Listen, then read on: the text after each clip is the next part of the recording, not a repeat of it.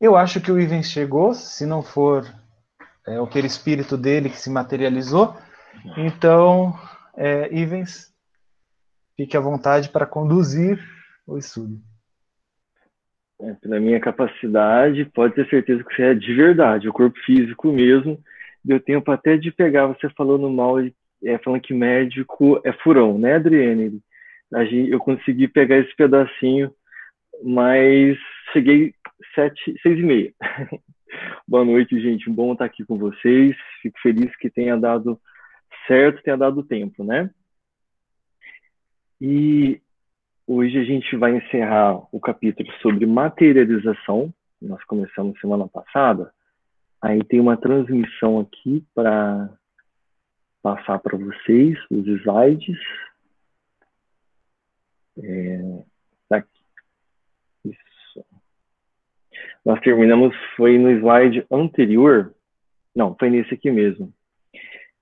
A materialização, ela é bem complexa para ser realizada, principalmente no plano espiritual. É muita gente envolvida, é muito trabalho, muita energia, muito magnetismo. E a gente trazendo, traçando uma sequência aqui da parte técnica da situação e conjuntamente com o objetivo dessa dessa materialização, né, das materializações no aspecto geral. É, a gente viu que começou aqui com 20 desencarnados fazendo uma, um processo de magnetização no ambiente. Esse slide mostra aqui que não foi assim é, especificado com detalhes, mas eles faziam materialização de energias do, do, do local, que era uma residência, e fazia desmaterialização de outras energias, possivelmente as energias deletérias, que iam fazer mal para o ambiente, e mais uma ionização da atmosfera, né, que eles estavam carregando as cargas elétricas do ambiente.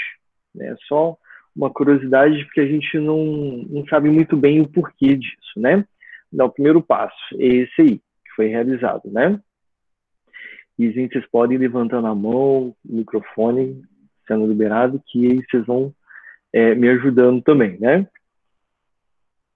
Mais uma mais um passo aqui seria é, quando o André Luiz viu um grupo de espíritos chegando com um aparelho bem pequeno e ele com uma grande capacidade, um grande potencial elétrico, ou seja, era um equipamento que produzia uma energia forte, né? Um grande potencial.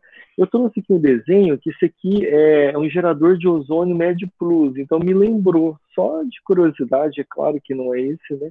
mas aqui nós temos esse aparelho que, que também faz essa mesma uma situação parecida com a deles, né? Deve ter trazido ter sido trazido do plano espiritual para cá e foi criado aqui, os cientistas inventaram e ele faz uma condensação do, do gás oxigênio.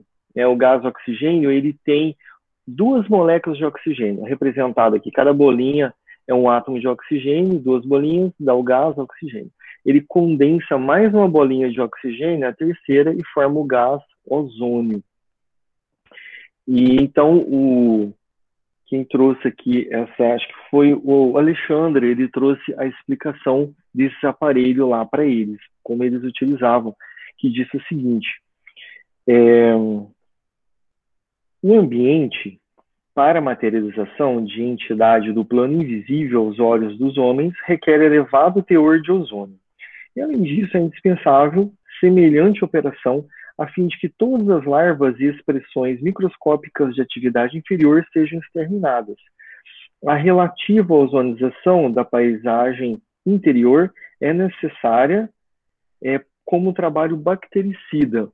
Então, tinha dois, duas funções. Uma é higienizar, desinfetar o ambiente a nível de plano espiritual, tirando as formas pensamentos que às vezes o encarnado ele acaba é, formando no, do lado espiritual através do pensamento, um pensamento ruim, um pensamento vicioso, um pensamento contínuo no aspecto ruim da vida, né? Aquele pensamento cíclico de pessimismo, ou de preso uma questão ruim da vida, é, pensamentos ruins para as pessoas, acabam formando é, na, no ambiente ao redor do encarnado esses vibriões, esses é, como se fossem é, micróbios espirituais.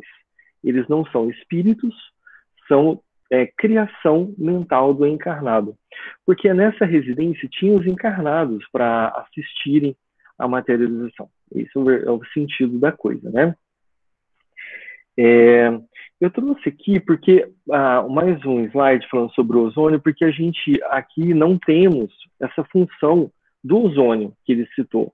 Uma que é um aspecto de desinfecção e o outro é encher o ambiente com ozônio, mas ele não explicou, não explicou para quê. A gente está carregado de ozônio, é, mas não nos coube é, o interesse de saber para quê, ele não citou.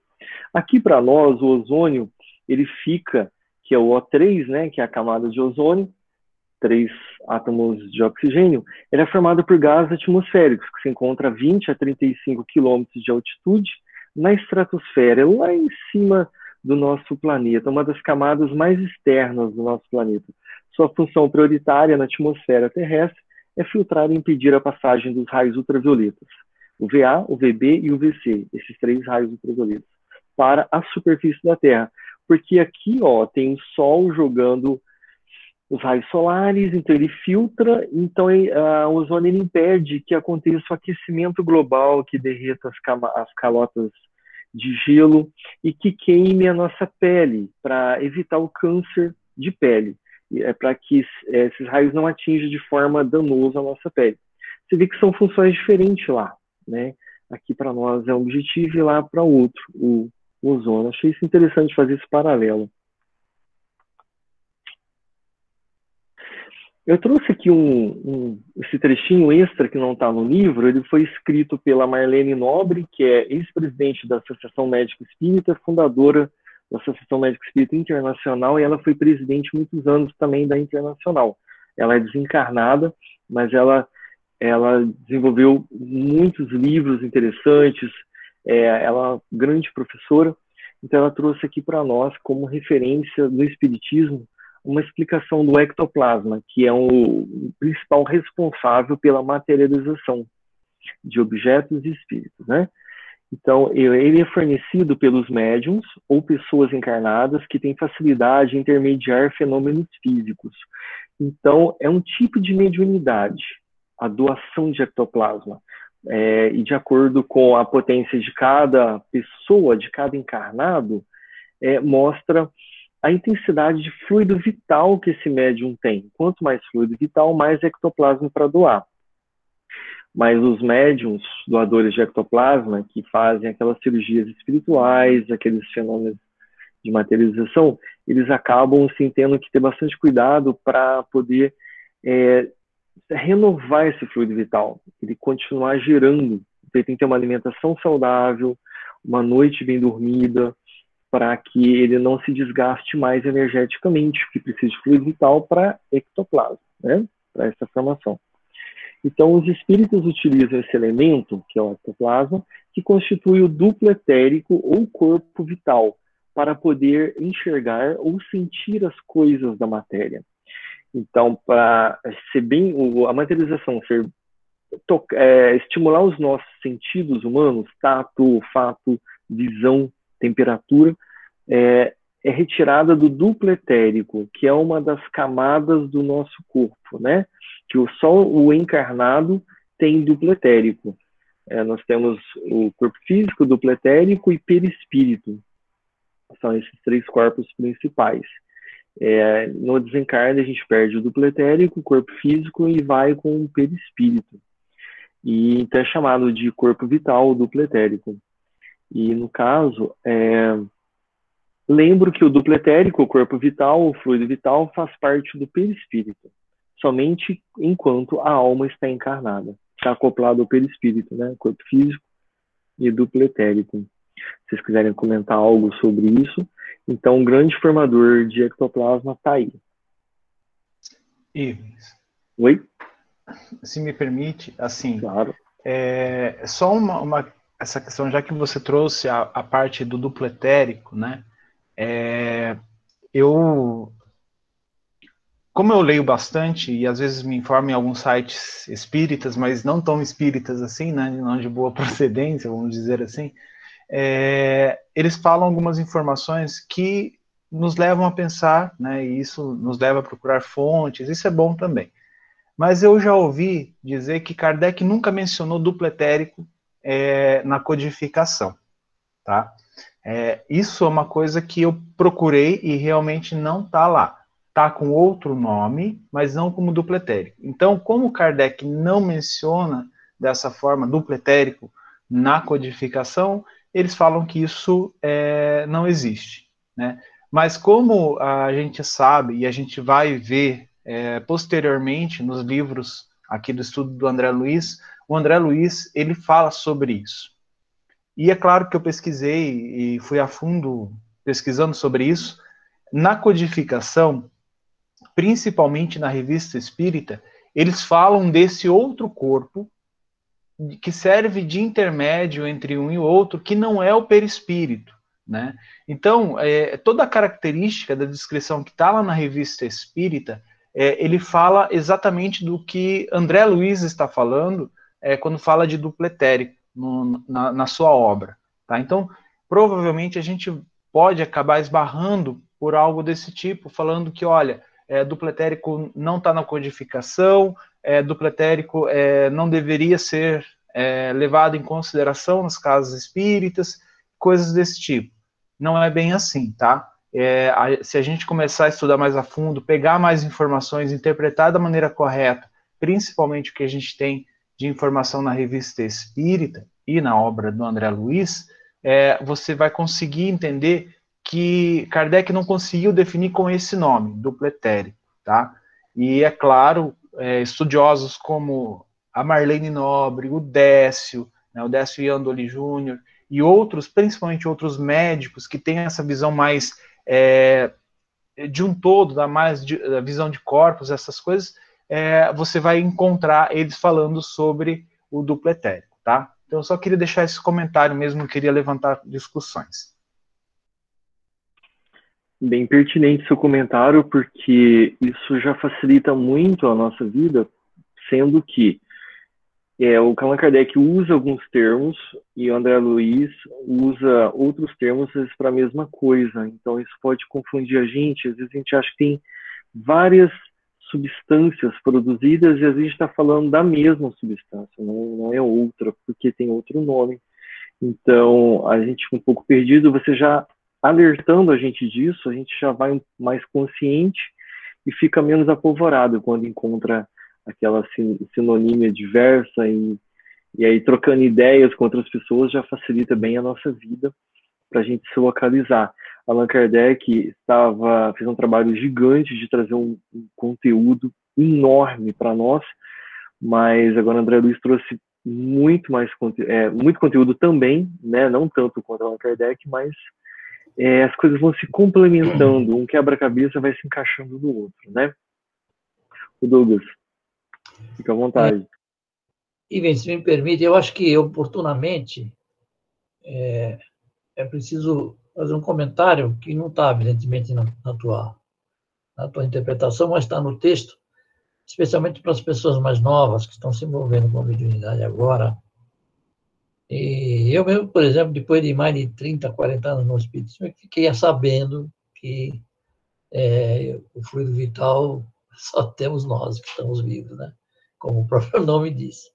É preciso que todos saibam o seguinte: por que, que as reuniões espíritas com participação de médiums encarnados é muito importante? Porque o plano espiritual carece, de, necessita de, de ectoplasma, que é fluido vital, que não tem no plano espiritual. O desdobramento de médiums, é, dos, dos, espíritos dos médiums, né, é fundamental para trabalhos com, com ectoplasmia, para que os espíritos possam fazer o trabalho que eles precisam fazer quando estão lidando com, com espíritos muito materializados, enfim. Então, é só, é só um, um chamamento nesse momento, porque nós estamos em estudo, né? e o foco a feminilidade, eu acho que valeria a pena falar sobre isso. Muito obrigado aí, desculpa a intromissão. Eu que agradeço, porque você vai complementando as informações que elas são é, complexas, então cada um encaixa aí uma informação e ajuda bastante a compreender, porque às vezes uma, duas leituras desse capítulo não esgota, às vezes, tudo que a gente capta dele. Então, bem pertinente isso que você falou, Douglas. Eu que agradeço aí a, a ajuda. Então, ectoplasma e isso, se alguém quiser complementar mais alguma coisa. Vou tentar passar o próximo aqui aí. Pronto, agora voltamos ao livro, né? É... Então, o, o Alexandre é, continuou aqui a, a, a, instrução dele. Logo após, reparei surpreendido o trabalho de várias entidades que chegavam do exterior, trazendo extenso material luminoso. São recursos da natureza, informou-me o instrutor solícito, Alexandre que os operários do nosso plano recolhem para o serviço. Trata-se de elementos de plantas e de águas naturalmente invisíveis aos olhos dos homens, estruturados para reduzido número de vibrações. É, nós encontramos essas situações nas câmeras de assistência espiritual que os médiums visualizam é, as as energias sendo trazidas pelos mentores. Então, isso a gente é, acompanha aqui também e vimos ali a descrição exata dos bastidores, que existe grande potência energética nos reinos minerais, no reino mineral e no reino vegetal. E, então, tudo isso a natureza fornece para ajudar a fazer medicações, é, para poder participar na, no trabalho de formação de alguma energia específica e necessária, então é feita uma alquimia e exige vários é, ingredientes, às vezes, para produzir essa medicação, bem parecido aqui com, com algumas pomadas, alguns comprimidos, alguns xaropes que colocam vários ingredientes para produzir isso. Nesse caso, era para poder fazer parte desse processo de materialização, especificamente nisso, né? Então a gente vê a importância da natureza ajudando o homem. É, na verdade, eu já o André Luiz já citou um tempo atrás que a natureza não foi feita o homem, o Deus não fez a natureza para o homem. E Deus fez a natureza, o homem faz parte dela como integrante ela vem, a gente veio para dividir a natureza com com todo, com todos os reinos, né? Então não foi feito para nós, mas para é, nos integrar a ela. Né? Nós também fazemos parte da natureza, né? Então um dano a ela também é um dano a nós. Às vezes é é difícil pessoas perceberem isso, né? Apesar de, parecer, de ser tão óbvio o dano a ela. Ninguém quer comentar? É, eu trouxe aqui um pedaço falando um trecho do, de um, um falecido já também, que é Hernani Guimarães Andrade. Ele foi, um, foi considerado o maior pesquisador e científico do espiritismo contemporâneo. Ele faleceu acho que em 2003. Ele era um engenheiro da USP e um grande pesquisador.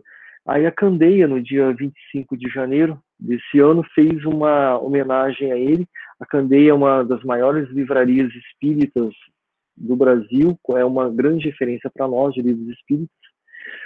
E aí o que ele falou sobre isso, né? É, no livro Espírito, Perispírito e Alma, Hernando Guimarães Andrade propõe a existência dos seguintes tipos de ectoplasma: ectofitoplasma extraído dos vegetais, ectosoplasma produzido pelos animais, ectohumanoplasma gerado pelos humanos. Mas simplificando a terminologia, no sentido de tornar o significado mais acessível às pessoas, reduzo para ectoplasma vegetal, animal e humano. Então, todo, tudo que tem vida produz ectoplasma. Faz parte do processo material vivo.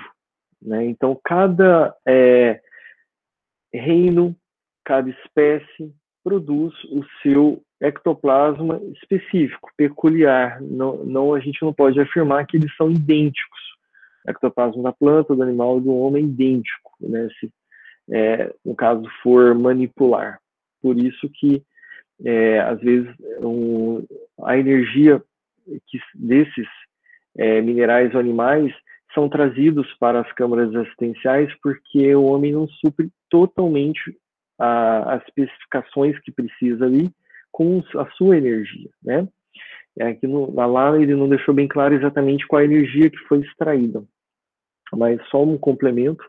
E, e para quem por acaso não conhece o Hernani, apresentar também, né? Que tem, teve essa pessoa, tem os livros na candeia, né? Lá à venda.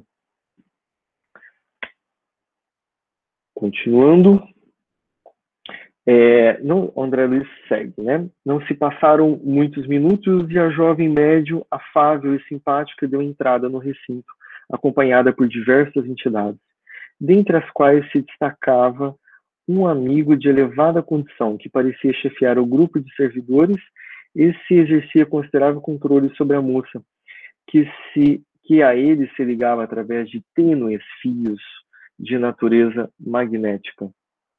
É, Sentindo-me no insupitável curiosidade, o orientador esclareceu.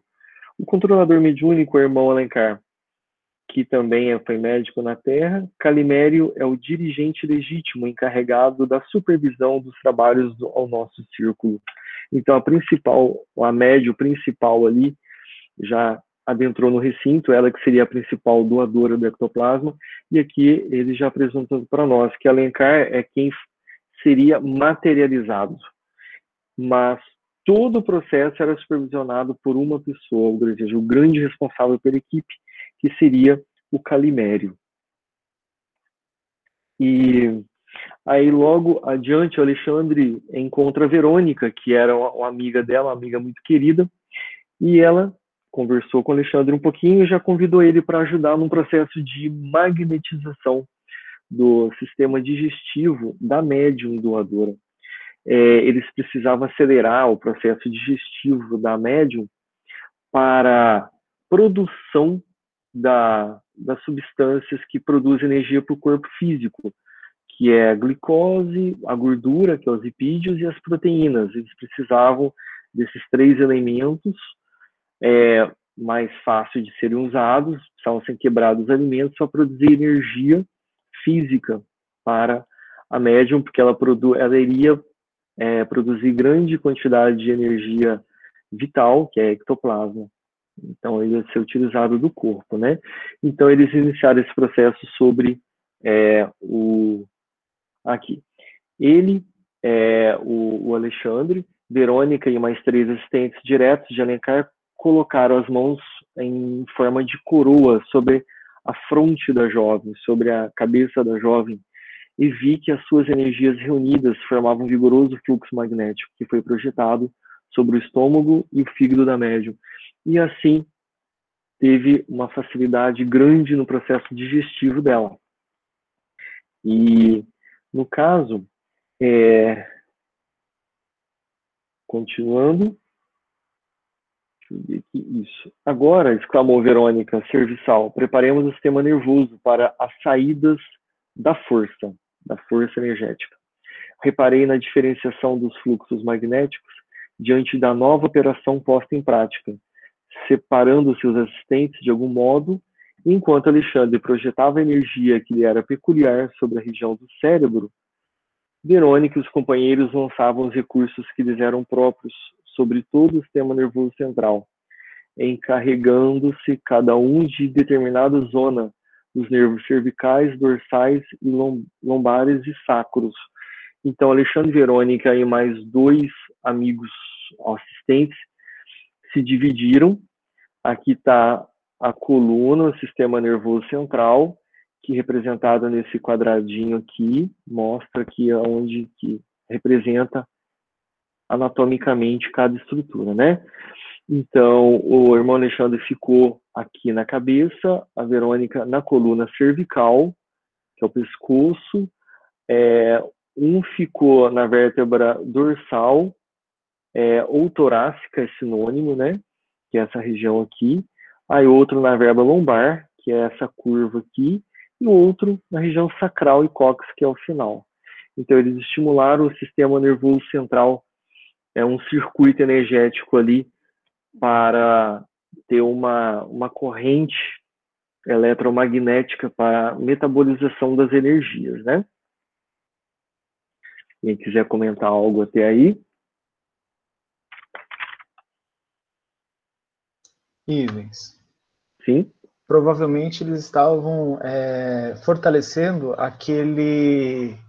Como a gente estudou nos capítulo, capítulos anteriores, né, naquela parte do neurônio, em que é produzido né, ou é ligado né, à questão perispiritual, porque ali aconteceu uma, uma materialização, né? Então, provavelmente eles estavam fortalecendo aquele, acho que é complexo de News, que é alguma coisa assim, né? Que estava é, sendo atuado ali também, não era? Provavelmente. Não, não... É, ele, ele não chegou a citar aqui o corpúsculo de News, né? Que você fala que é o processo de é, ligação do espírito ao seu próprio corpo físico, né? O espírito ligado ao seu próprio corpo né? físico. É, isso. É, aqui, no caso, se liga ao corpo físico, né? Aí, essa ligação é feita pelo corpúsculo de Nils, que está dentro das células nervosas. Mas eu acho que, pelo restante do capítulo, eu, eu acredito que não, porque aqui a gente está num processo de metabolização de energia e não dessa ligação espírito ao corpo físico, né?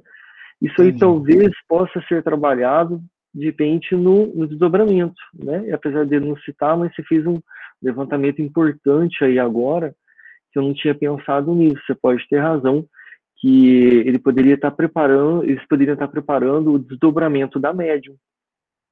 Bem lembrado, é uma questão aí que eu vou ficar com isso em mente, né? A Rita levantou a mão, Ivens. É. Ah, esse barulhinho foi a Rita, pode falar. Fui eu. É, então, ele, eles estavam é, acelerando o processo, pelo que eu interpretei, o processo, processo digestivo da médio, para que também os centros de força ficassem todos, é, para que as energias né, do centro de força for, fossem utilizadas para esse processo de desdobramento mesmo da média para o processo de afastamento do corpo físico e o processo de materialização. Então, eles queriam, é, por isso que a gente sempre escutou, né, sempre teve a indicação da casa que é para a gente não comer nada pesado, próximo do horário da tarefa, é, porque, porque isso prejudica né, a nossa capacidade é, mediúnica mesmo, e de doação, né, de uma série de fatores que nós já conhecemos. Mas, é, pelo que eu interpretei, era estava ligado ao desdobramento mesmo. Entendo, entendo. Eu é, acabei focando mais nessa questão de produção energética, mas eu achei bem importante isso que vocês falaram, por causa do corpúsculo de Nils, uma substânciazinha que tem é, nos neurônios, né? Verdade, daí as coisas se encaixam, mas eu vou continuando aqui, é, vocês vão ver que eu vou, a minha interpretação foi bem pela produção energética, vamos lá. É, as forças projetadas sobre a organização mediúnica efetuavam limpeza eficiente e energética, enquanto via espantado os resíduos escuros que lhes eram arrancados dos centros vitais. É, é, encaixando aí, realmente, tem razão. É, aí eu trouxe um pedacinho aqui dos centros vitais, entra naquela questão que o Juliano falou, muitos termos é, diferentes, às vezes para a mesma coisa. Eu fiquei pensando primeiro, centros vitais, pode ser uma parte física da pessoa, tipo o coração, o cérebro, um centro vital. Mas aí depois, pesquisando, vi que ele está falando dos centros de força, dos chakras. E aí, é, pesquisando a evolução em dois mundos, ele citou o seguinte, que nele possuímos todo o equipamento de recursos automáticos que governam os bilhões de entidades microscópicas a serviço da inteligência. Aqui são é, os centros de força que ele está localizado principalmente sobre os órgãos vitais e glândulas e ele faz um circuito energético fluir bem, produção energética, e, é, e ele permite que os bilhões de células do corpo físico recebam energias é, de forma adequada e saudável. Teoricamente, seria isso a função dele, mas ele pode sofrer danos de acordo com a emanação mental nossa, energética nossa, que a gente pode desarmonizar o circuito funcionante, a gente pode bloquear, dar uma overdose de energias tóxicas, então ele meio que para de funcionar, ele bloqueia. Né? Então, aí ele já trabalhou para que essa médium tivesse esse circuito bem funcionante, bem harmônico e bem produtor de energia. Né? Foi fazendo um processo de desintoxicação, como o mecânico vai consertando as engrenagens do motor ali, né?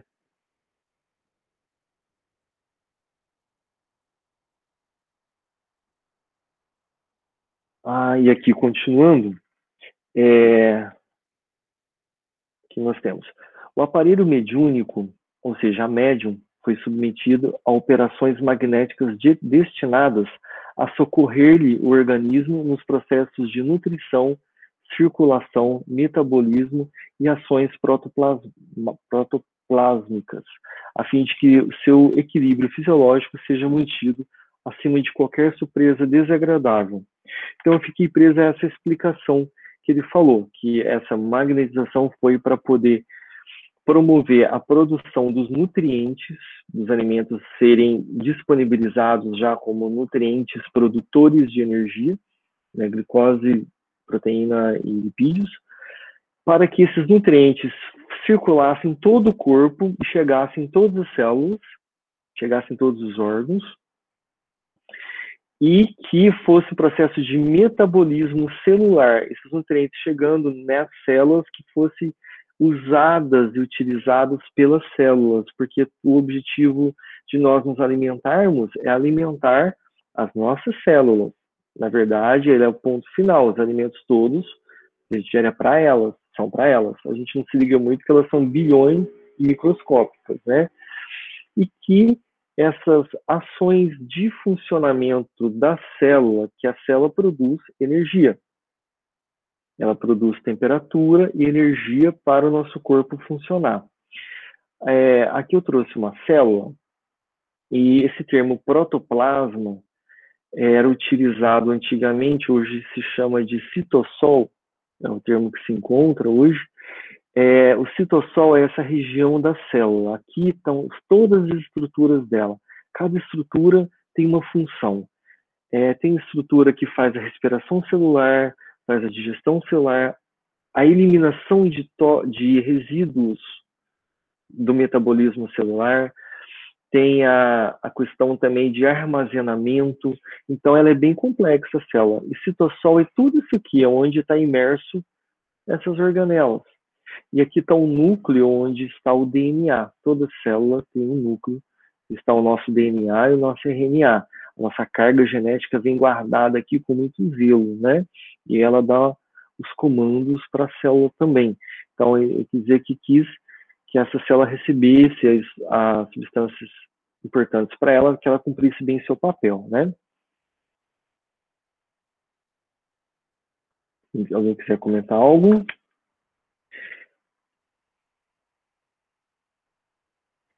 Continuando, é, nesse momento, porém, algo aconteceu de estranho, diz o André Luiz, no círculo de nossas atividades espirituais. Percebeu-se grande choque de vibrações no recinto. Dois servidores aproximaram-se de Alencar, e um deles explicou espantadíssimo. O senhor, representado como P, aproxima-se, é, porém, em condições indesejáveis. O que aconteceu? indagou o controlador seguro de si bebeu alcoólicos em abundância e precisamos providenciar-lhe o insulamento. Então, o assistente ali do trabalho desencarnado ficou é, muito preocupado porque sabia que a energia do álcool que estava exalando desse senhor ia com certeza danificar o trabalho. Ia ser bem difícil, precisava isolar urgentemente esse senhor, porque a estrutura envolvida nisso, era muita gente, muita energia, é, é uma coisa que seria um desperdício perder tudo isso, né? A gente vê aqui uma situação que envolve aí 50 pessoas, por exemplo, que energia está nisso? E o objetivo também não seria cumprido, não se chegaria lá. É, então, o que eles fizeram é, é observar esse senhor né, e isolar. Aí André Luiz achou estranho que o senhor P entrou no recinto com um aspecto normal. Ele é, vistoso, com uma boa aparência, não tinha nenhum sintoma olhando assim de embriaguez nem de nada. Então a gente percebe que essas energias deram esse choque de vibração antes dele entrar no recinto. A energia dele chegou muito antes do corpo físico dele. Né? A, a expansão dessa energia deletéria é grande, né? a, a distância dessa energia. Então, isso me chamou a atenção. Não precisava estar próximo dele para os espíritos já sentirem isso, né? E é, se vê que o aspecto da pessoa nem sempre é, evidencia o que ela traz vibratoriamente nela. Um senhor com uma ótima aparência, as pessoas ficariam tranquilas com ele ali e vibratoriamente é, com um fluido assim bem complicado. Então, isso acontece com a gente também, às vezes o médium, ele, ele percebe, ele sente a energia do outro, né, sem chegar tão perto, sem conversar. Essa sensibilidade o médium vai desenvolvendo com o tempo. E se a gente observar, a gente começa a dar diagnósticos vibratórios, diagnósticos energéticos das pessoas energia um pouco desarmonizada, energia um pouco irritada, estressada. Então, é, quem tem essa capacidade pode começar a usar isso com mais atenção, se, se já não está usando, né? E utilizar essa ferramenta, porque seria um sentido a mais que nós temos, além dos nossos sentidos físicos, é o sentido espiritual, porque a gente conversa energeticamente com as pessoas a gente repele ou aproxima, a gente afiniza ou tenta se proteger. Então, essa observação acho importante para ficarmos bem atentos a isso. Né? Isso nos salva de muita coisa, nos ajuda muito. Como o olfato nos ajuda, mais esse sentido também. Ele pode ser, às vezes, mais importante em determinadas situações com sentidos físicos. A gente está acostumado a usar muito isso em câmeras espirituais, mas podemos utilizar no nosso dia a dia também, né? Para a gente se proteger e, e, às vezes até se desequilibrar menos quando a gente abre essas observações, né? E aí o irmão Alexandre é, citou que o álcool em pequeníssimas quantidades ele pode ajudar a, a acelerar o processo digestivo, ajudar nessa questão, e ele pode também é, que é, ele trouxe aqui seria isso, ajudar nesse processo, e da diurese. Mas, é, digamos, não vamos ser total, é, injustos com o álcool também. Então, ele colocou numa situação pequeníssima. É, as medicações são substâncias em pequeníssimas quantidades. Elas se tornam medicações. Você vai aumentando a dose até ela se tornar tóxica até se tornar um veneno.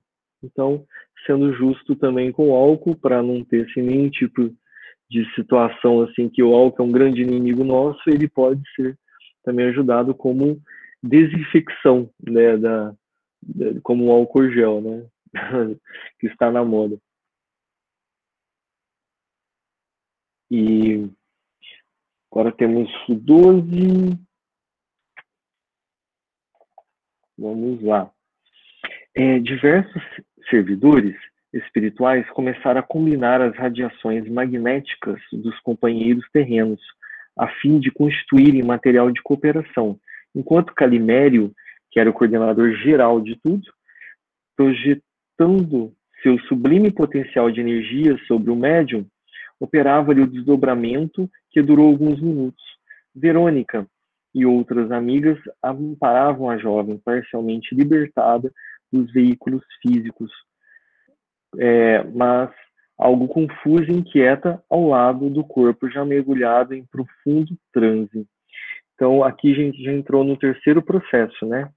Já processo técnico da materialização e que é o, já o desdobramento, já iniciando ali a já quase o início da materialização. Uma coisa que chamou a atenção do André Luiz nesse instante era as emanações mentais dos assistidos encarnados ali. Eles estavam tumultuando um pouco a energia do ambiente com os pensamentos deles. Ele citou pensamentos egoísticos, é, eu imagino também que seja pensamentos de deboche, descrença, é, às vezes pensamentos ruins para outros ali, críticas, essas coisinhas que às vezes ou quase nunca passa pelas nossas cabeças, né? Então eles são sensíveis às energias.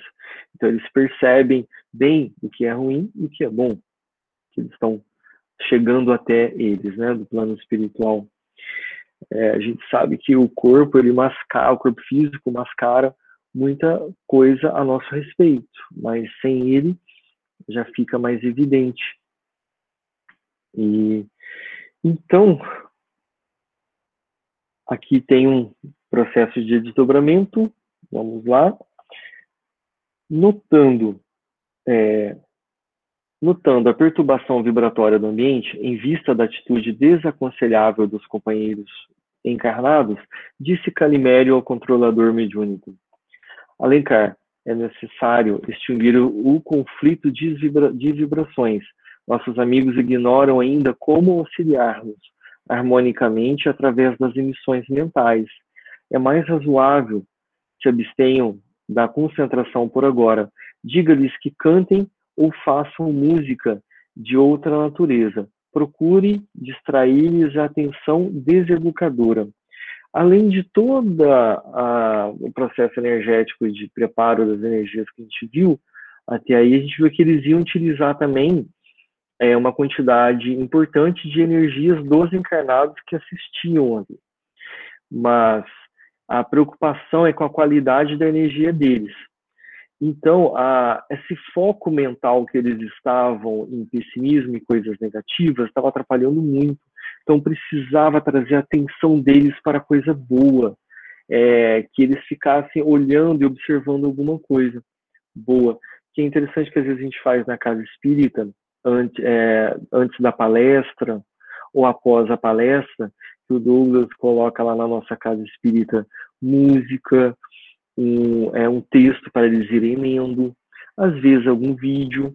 Isso tira o foco e a atenção deles de pessimismo, é, coitadismo, perfeccionismo, essas coisas danosas. Então, eles já vão é, mentalizando coisas boas, e aí eles já saem da, da sintonia negativa, às vezes até a sintonia de obsessão, já entra numa sintonia melhor, vibratória, facilita as coisas para o mentor, e eles ao, a, a, imediatamente começa a melhorar a emissão energética deles e magnética deles que seria até utilizada ali naquela noite para o processo.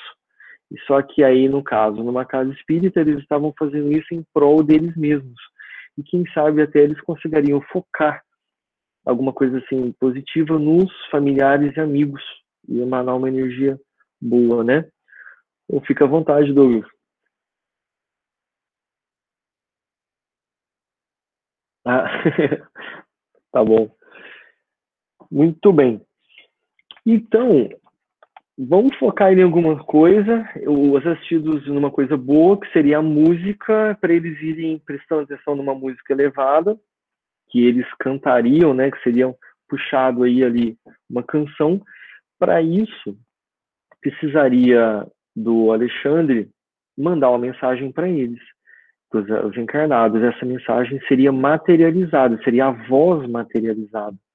Então ele chamou o André Luiz para poder é, materializar uma garganta que sairia a voz do Alexandre, para que todos ouvissem bem, ou seja, não precisa ser médium para ouvir espírito, né? É, então eu trouxe aqui a, uma ilustração disso, que é uma garganta, essa estrutura aqui. Ele falou assim, ah, André Luiz, mas pensa nisso, que aí vai aparecer. Vamos fazer isso. Eu falei, meu Deus, essa coisinha esquisita, né? Essa coisinha estranha aí que a gente tem na garganta e aquela coisa quando fala assim, ah, você tem que ser é, bonito interiormente, bonito por dentro, né? Então é meio difícil com essas estruturas aí, né? É melhor a gente ser bonito espiritualmente, porque fisicamente por dentro a coisa é complicada, né? E você vê que é bem pequenininho olhando de longe aqui, é bonitinho, né? Se de perto não é tão bonitinho. Aqui branco são as cordas vocais.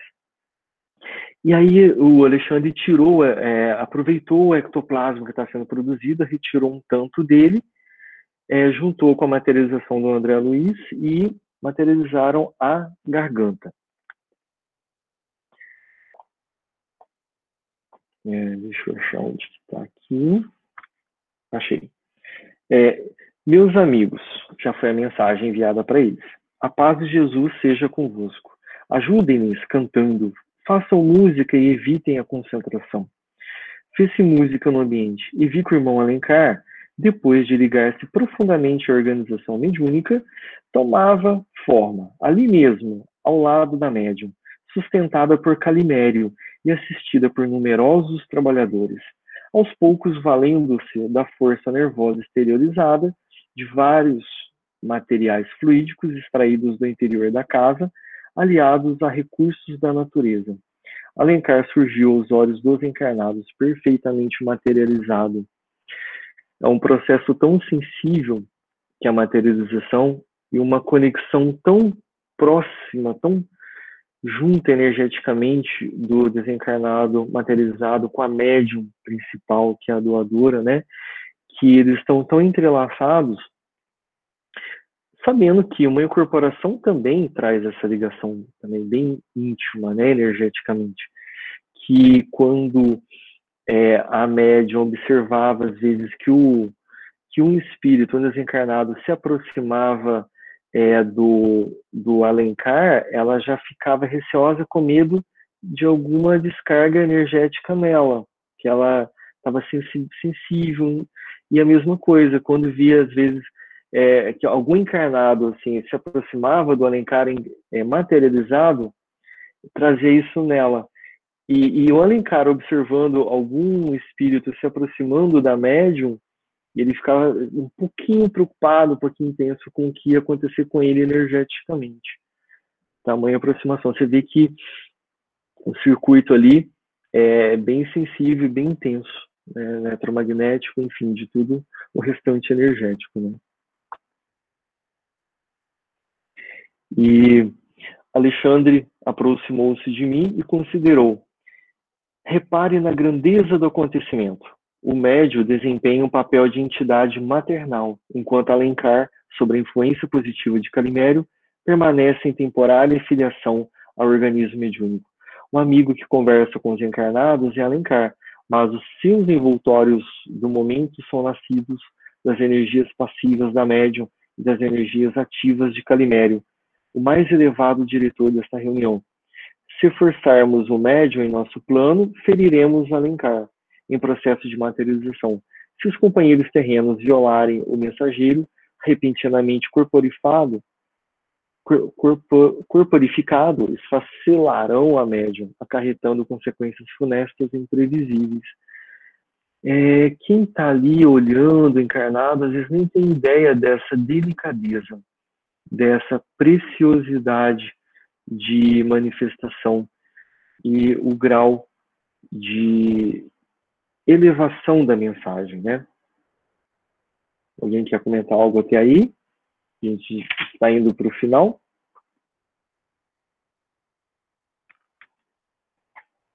Então vamos lá. Francamente, estava desapontado. É, tantos emissários celestes se, a se esforçarem por meia dúzia de pessoas que pareciam distantes do propósito de servir a causa da verdade e do bem. Expus minha opinião ao devotado instrutor, mas Alexandre respondeu tranquilo. E Jesus? Considera você que ele tenha trabalhado somente para os galileus que não o compreendiam? Julga que tenham ensinado tão só no templo de Jerusalém? Não, meu amigo, convença-se de que todos os nossos atos, no bem ou do mal, estão sendo praticados para a humanidade inteira. Por agora, os nossos companheiros terrestres não os entendem. nem cresceram devidamente para a completa consagração a Jesus. Mas a semeadura é viva e produzirá a seu tempo. Nada se perde. Na hora que André Luiz estava observando a emissão dos encarnados, que era negativa, ao mesmo tempo ele observou que todos os outros trabalhadores estavam com um profundo respeito para com isso e uma compreensão, uma tolerância, uma sabedoria para lidar com os encarnados com emissões deletérias. Então ele se barrou com esses pensamentos. Então, de repente, eu estou fazendo um processo de julgamento. Eu não posso fazer isso. Né? Então ele falou assim: vamos seguir com a fraternidade que os outros meus amigos aqui estão tendo. Então eu vou seguir o exemplo deles. E não vou me desequilibrar com isso. Porque ele também poderia passar a emitir ondas negativas através desse, desse julgamento, né? que ele não conhecia a fundo o íntimo de cada um ali, a história de cada um ali. Né? Se nós temos aí 800 mil anos de idade, um milhão de anos, a gente tem uma história longa. Então, o que está dentro de nós é só eu e Deus e outros seres puros, de repente, sabem, não ali é, executar um julgamento. E, ao mesmo tempo, como irmãos, vivemos no, nesse planeta, tanto encarnado quanto desencarnado, sob uma teia eletromagnética, sobre aí a influência da gravidade, e a gente se conecta energeticamente com todos. Então, o que parece que não está surtindo efeito agora, que as pessoas não estão respeitando, dando atenção ou entendendo como a gente gostaria que entendesse aquela situação, é, no futuro aquilo pode frutificar. Tem tantas coisas que agora a gente lembra que aconteceu no passado que eu entendo lá no passado o que aquilo quis dizer e aquilo me ajudou. Eu passei anos com aquilo é como se fosse uma semente guardado. E ela às vezes é, ela brotou agora. Isso é uma questão que a gente não tem noção da extensão do bem que vai levar. A gente tem às vezes uma mente meio a curto prazo só que é as respostas imediatas e o tempo para nós é curto então acha que aquilo não tem que ser agora senão não valeu não teve isso. Jesus não se preocupou com isso, só com o momento, só com o instante, só com os próximos 100 anos. Ele se preocupou com uma extensão de tempo muito mais avançada. Ele sabe que dois mil anos depois a gente não entendeu a fundo e totalmente o evangelho que ele trouxe para nós. Nós não temos a capacidade total de entender uma mensagem crítica ainda dois mil anos depois. É, os nossos próximas gerações vão entender um pouquinho mais do que nós entendemos agora. Sempre foi assim, né? E assim será. Oi, Rita. É, o Ivens, isso eu lembrei de um, uma, uma, conversa que eu tive com a minha irmã na, segunda, na terça, e dessa nossa é, infância, né, vamos dizer assim, espiritual. É, ela me mandou uma mensagem falando assim, ah, é, você consegue me explicar a estátua de dos, a estátua do sonho de Nabucodonosor? e por coincidência no, né, a gente tinha eu tinha mencionado sobre Nabucodonosor na, na, segun, na segunda no Paulo Estevam para falar do Daniel, o profeta. E aí a gente conversou um pouco sobre a interpretação que Daniel, né, o profeta Daniel, tinha feito dos reinos, né, como seriam os reinos é, e, e, o último, que era rocha, né, e que na interpretação de Daniel e de Isaías, é, a, e hoje, né, a igreja e de algumas interpretações, inclusive do Espiritismo, ele, é, a rocha seria o reino que, né, que seria a vinda de Jesus, a vinda do Messias. Estou né? falando bem resumidamente. Era uma estátua que ela estava fixada na. O Douglas vai ajudar. no barro e, e, e, em cima de uma rocha. Mas, é, resumindo tudo isso, é isso tudo é para falar que 600 anos antes da vinda do Cristo, né, mais ou menos, Daniel já tinha feito né, essa interpretação dessa profecia. E ninguém entendeu nada, óbvio, né? Eu não sei também a capacidade de entendimento do Daniel disso. E aí a gente até hoje não consegue desse reino, né? Desse reino que seria feito, lapidado dessa pedra que não seria lapidado pelas mãos dos homens e sim de Deus. E até hoje, esse reino ainda, é, a, a gente não compreende, né, assim, esse reino. Então, a gente é ainda, o nosso processo de crescimento, né, de sair da, da infância espiritual é muito lento. Douglas, você quer contribuir melhor nessa parte? Eu vi que você levantou a mão, foi sem querer? Foi sem querer. Eu ah, queria tá falar, bom. mas era outra coisa. Tudo bem. Não, mas... tá bom. Não, isso, isso só foi para a gente fazer uma analogia é, bem rápida do, da, da nossa, do nosso crescimento. É óbvio que cada um cresce num ritmo individual, mas eu digo em, é, pensando em humanidade, né? É, 600 anos antes da vinda do Messias, do Cristo, já tinham essas previsões, já tinha esse entendimento que teria um reino que seria instaurado na Terra, mas a gente ainda, às vezes, nós, né, temos, a gente sabe que esse reino é dentro do nosso coração, mas muitos ainda buscam esse reino fora, né, a construção desse reino fora. Então, a nossa, a nossa percepção do Cristo, né, dessas entidades é, divinas, ainda são muito, muito infantis. Exatamente, e ainda mais uma questão como essa, muito marcante, né, que é o que você citou, o materialismo, isso com certeza vai ser lembrado depois por quem assistiu, né? Agora são sete e meia, mas eu tô quase acabando, acho que mais um minutinho e meio termina. É, aqui é só uma ilustração que o Chico Xavier participava, né, de câmaras de materialização. Então aqui está ele com a entidade, um médium doador, Aqui tem um espírito materializado, só para ilustrar, é palpável, né? Eles sentem ali. Aqui o Divaldo Pereira, o Divaldo é doando ectoplasma, acho que é uma das pouquíssimas fotos que tem dele, assim. É aqui mais um pouco dos espíritos, aqui o espírito materializado, e eles fotografando tudo, é, documentando essa sessão. Era frequente isso, era sempre aqui o espírito novamente.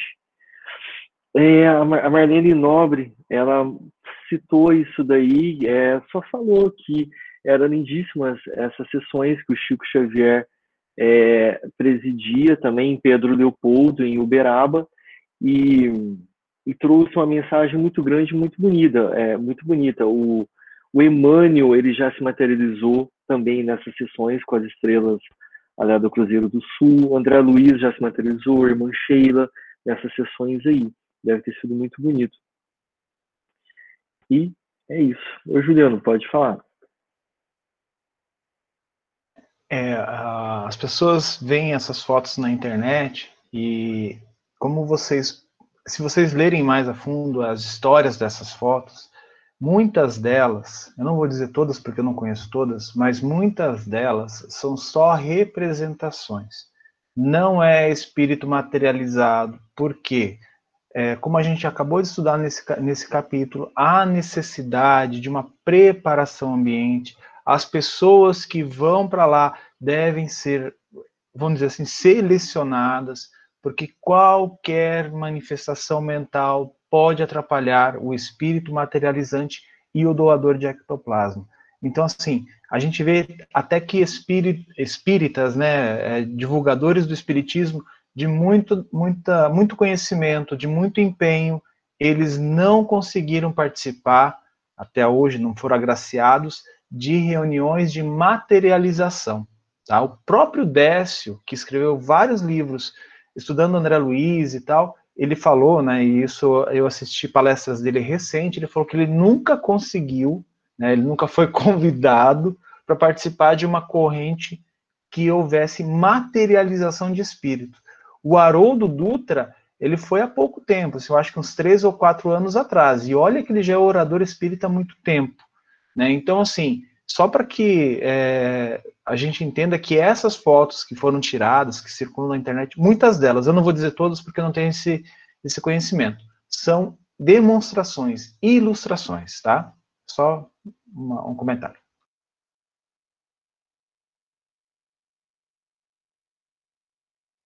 É, antes de encerrar, eu vou, já que abri o microfone, eu faço a prece. É, eu gostaria também de falar que eu assisti um documentário e no exterior, né, é, existem umas universidades que que pesquisam, né, a parte espiritual, os fenômenos, principalmente, há muitos anos, assim, a, acho que a mais antiga é de Oxford, se eu não me engano. E eles têm lá fotografias é, de, de materializações, assim, né, de pesquisas que foram, e, é, eles, que os cientistas foram convidados, né, um ou outro, para participar e, e, e, registrar mas assim, uma mão, tal, é, mas é, foi o que o Juliano falou, não é também, o fator moral é o que mais pesa, né, é o que mais pesa, e tem também a questão, acho que da iluminação, que é o ectoplasma, ele não, ele, ele se desfaz, né, com, com a iluminação, tal. Então, eu posso fazer a vibração